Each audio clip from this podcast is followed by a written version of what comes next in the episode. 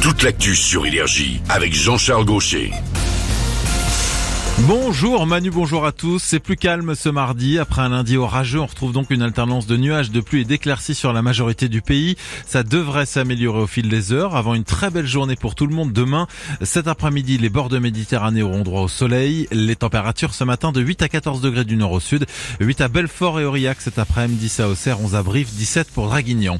Demain, la nouvelle journée d'action contre la réforme des retraites sous le soleil donc. Aujourd'hui, des grèves encore dans plusieurs secteurs. On pense évidemment au train avec un trafic équivalent à celui d'hier. Environ 3 TGV Ouigo sur 5 en moyenne ce matin pour un TER sur 2.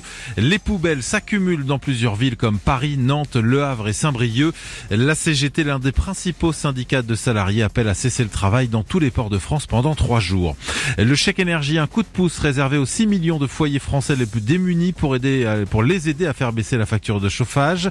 Il sera versé sur les comptes en banque à partir du 21 avril. Aucune démarche à réaliser si vous êtes concerné, de 48 à 200 euros en fonction de la situation familiale. C'est valable pour payer le bois, le fioul ou encore l'électricité.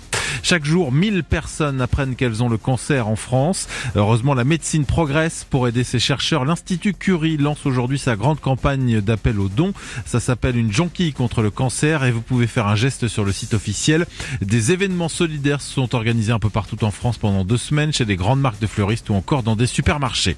Le foot, la fin des huitièmes de finale de la Ligue des Champions, le dernier match, les derniers matchs retour cette semaine. Manchester City, Leipzig et Porto Inter Milan ce soir dès 21h.